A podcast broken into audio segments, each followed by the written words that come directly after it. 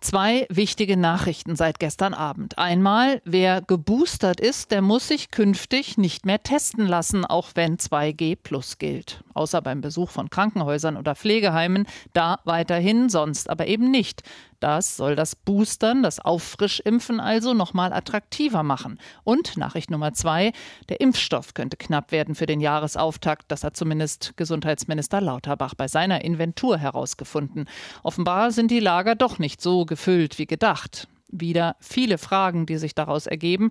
Und ich freue mich, dass Klaus Stör sicher welche beantworten kann. Virologe, früher für die WHO, die Weltgesundheitsorganisation, beschäftigt. Schönen guten Morgen, Herr Stör.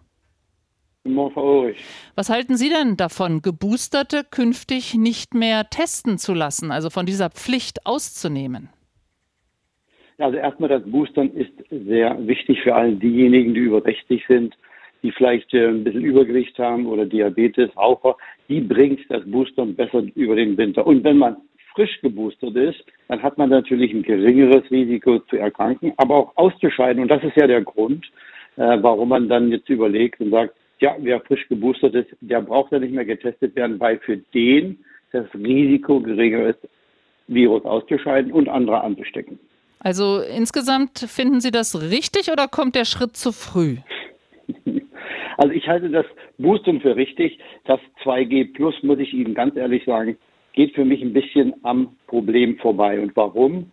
Äh, letztendlich ist es so, wenn man äh, die Erkrankung überstanden hat und geimpft ist, bewegt man sich eigentlich schon in der Normalität. Das ist die Zukunft für uns alle. Wir haben entweder die Infektion hinter uns oder sind geimpft oder in Zukunft sogar beides.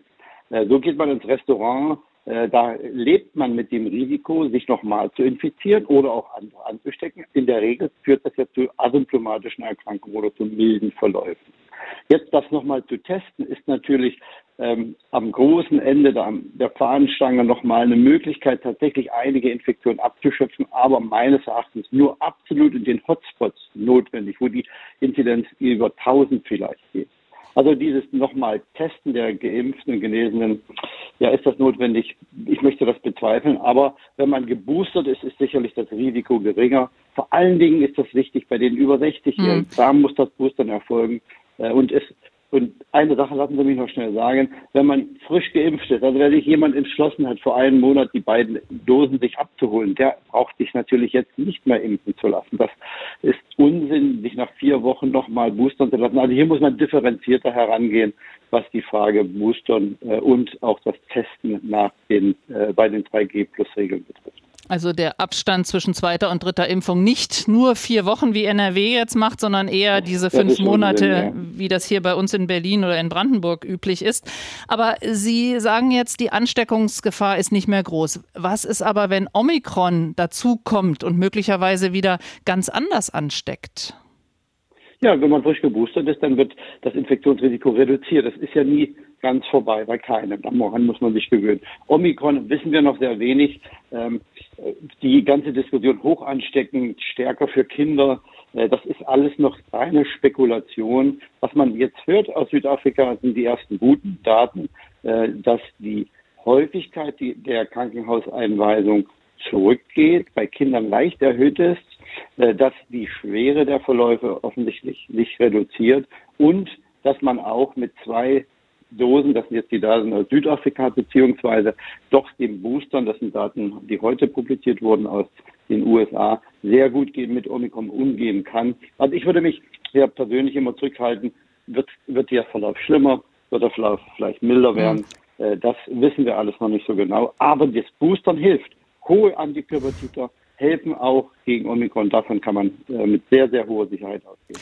Karl Lauterbach, der Bundesgesundheitsminister, der spricht jetzt davon, dass es zu wenig Impfstoff gibt im ersten Quartal, dass er jetzt nachordern will. Aber er hat ja Alarm geschlagen. Wie sehr muss uns das beunruhigen? Ja, das kann ich Ihnen nicht sagen. Äh, Herr Lauterbach hat immer schon das eine und dann mal später das andere wieder gesagt. Äh, auf jeden Fall ist es jetzt erstmal äh, wichtig, dass man sich schnell boostern lässt. Ich glaube, dass die Impfdosen sicherlich auch von den anderen äh, äh europäischen Ländern dann nochmal eingeholt werden können. Da gibt es ja Kompensationsmöglichkeiten. In anderen Ländern stockt ja die Impfkampagne. Äh, dann gibt es auch sicherlich Reserven von den äh, Impfstoffherstellern. Äh, da bemüht man sich sicherlich sehr. Es ist auch gut, dass der Krisenstab jetzt mit der Logistik der Impfstoffbeschaffung und Verteilung äh, sich richtig äh, äh, auch beteiligt. Und ich glaube schon, dass dann genügend Impfstoff wieder da sein wird. Aber jetzt muss man kurzfristig denken. Bis Jahresende sollten sich noch so viel wie möglich Menschen boostern lassen. Und dann wird es vielleicht gar nicht mehr so relevant sein, wie viel Impfstoff danach zur Verfügung steht. Wenn die über 60-Jährigen geimpft sind, dann haben die auch einen Schutz, der reicht drei, vier, fünf Monate bis in den Sommer. Und dann ist die Pandemie für Deutschland sowieso in Großteilen äh, beendet. Der Appell zum Boostern von Klaus Stör, Virologe, früher bei der WHO beschäftigt. Herr Stör, vielen Dank fürs Gespräch. Danke, Frau Ulrich. Inforadio vom Rundfunk Berlin-Brandenburg.